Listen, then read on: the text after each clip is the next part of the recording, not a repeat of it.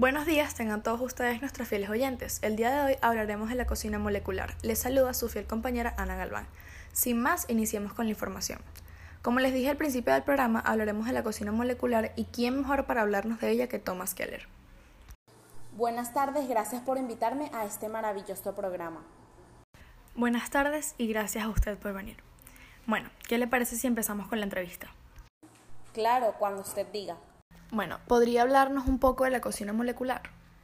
Bueno, la cocina molecular es el resultado de la combinación entre ciencia y arte.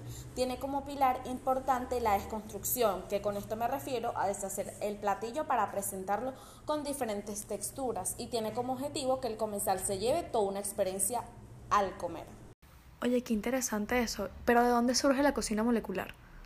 Bueno, mira, la comida molecular es una corriente de la cocina derivada de la nueva cocina. Este movimiento empieza en los 60 de Francia y abrió los nuevos senderos que hasta entonces eran muy rígidos en la alta cocina. Y cuéntanos, Tomás, ¿a qué edad empezaste a cocinar? Bueno, apenas tenía 19 años cuando tuve mi primera experiencia con cuchillos, ingredientes y calor. Fue durante los dos años que trabajé con mi madre en su restaurante y tuve la oportunidad ya que un cocinero se enfermó y fue necesario su reemplazo.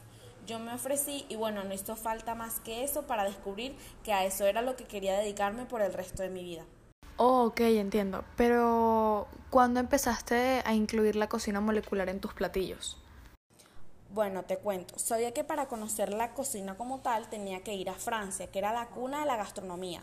Pasé por diferentes restaurantes y poco a poco fui aprendiendo un poco sobre la gastronomía molecular, hasta que me di cuenta que he aprendido lo suficiente como para aplicarlo en mi propio restaurante. Volví a Estados Unidos y comencé a aplicarlo en The Fresh Lauren. Oh, ok, ok, entiendo. Ahora explícame un poco tus técnicas favoritas de la cocina molecular.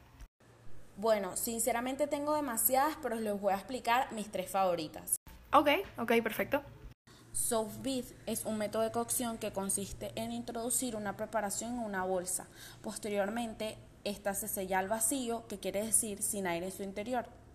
Estas preparaciones llevan un proceso muy largo y una temperatura controlada, generalmente baja, pero sus resultados son muy satisfactorios y su textura difícilmente se obtiene con un hervido convencional. ¿Con qué platillo te gusta aplicar esa técnica? Mira, te explico, soy una persona que experimenta demasiado con la comida, pero ahora que me acuerdo, uno de los platillos en los que utilizo esta técnica es un puré de zanahorias con sarlicornias y un puré de papas exquisito. Ahora hablemos de las otras dos técnicas. Bueno, la hipercongelación, que yo creo que es una de las más conocidas por el público, se produce por medio del hidrógeno, ya que es un gas de estado líquido y tiene un punto de ebullición de menos 196 grados Celsius, por lo que es útil para elaborar helados, purés, mousses o gelatina. También se puede elaborar creaciones crujientes por fuera y cremosas por dentro. Y puede congelar de forma instantánea cualquier tipo de preparación que sumerjas en él. Y cuéntanos en qué platillo te gusta aplicar esta técnica. Bueno, normalmente la utilizo con postres y ahorita me viene a la mente un pastel velvet glaciado que está dentro de una esfera de yogur y frambuesas.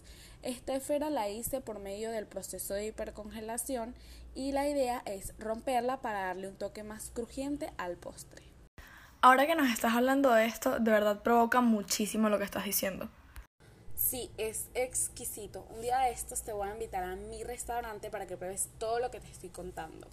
Ahora háblanos un poco de la última técnica. Bueno, creo que este lo conocen todas las personas y es el papel comestible. Esta delicada decoración son montadas para darle un toque especial a cada plato. Está elaborada con algún líquido espesado, principalmente fécula, que posteriormente es extendido en, en finas capas, deshidratado. A mí me gusta utilizarlo en la mayoría de mis platos dulces, pero en este caso estoy pensando en el chocolate con helado de vainilla que lo decoro con este precioso papel. ¿Sabes qué? Aprovechando que estamos hablando de esto, quería hacerte una pregunta. En los restaurantes de comida japonesa o donde venden sushi hay como unas pelotitas chiquititas y quería preguntarte si eso es comida molecular. No estoy muy segura, creo que sí, pero quería que me respondieras tú eso. Sí, mira, estás en lo cierto. Esta técnica se llama esferificación. Es muy común en la alta cocina moderna y es parte de la cocina molecular. Se utiliza en alimentos líquidos y forma una pequeña capa fina para darle una apariencia sólida, pero por dentro es líquida. Bueno, les voy a explicar una de las dos técnicas que se pueden utilizar para hacer estas esferas. Pero esta técnica es un poco complicada, así que si alguno lo quiere intentar en casa no hay ningún problema, pero tiene que tener sus ciertas precauciones. Lo primero que tenemos que saber es que los alimentos no pueden ser muy líquidos. Y segundo, que no funciona con lácteos, ácidos, grasas ni bebidas alcohólicas de más de 30 grados. El alimento, lo primero que debemos hacer es mezclar el alimento con la solución del ginato. Esto se bate en una batidora eléctrica permitiendo unos minutos de reposo para que el alginato se hidrate. Es importante que las burbujas producidas por el batido desaparezcan para que las formas de las esferas resulten perfectas. Lo segundo que debemos hacer es un baño María de cloruro de calcio. Y con ayuda con una jeringa debemos dejar caer las gotas en la primera mezcla de este baño. Transcurrido mínimo unos 30 segundos, se retira y se aclara el agua para eliminar el sabor del cloruro de calcio. Bueno, ¿y qué mensaje le darías a los cocineros que están iniciando en la cocina molecular? Mi mensaje sería que investiguen, prueben diferentes texturas, diferentes técnicas, conozcan otras culturas y sean ustedes mismos para poder sobresalir entre los demás. Este fue todo el programa de hoy. Muchísimas gracias a todo nuestro público. Espero que les haya gustado y espero que hayan aprendido. Muchísimas gracias, señor Tomás, por acompañarnos. Gracias a usted por invitarme a su maravilloso programa. Nos vemos en el siguiente programa con otro personaje que entrevistar. Muchísimas gracias.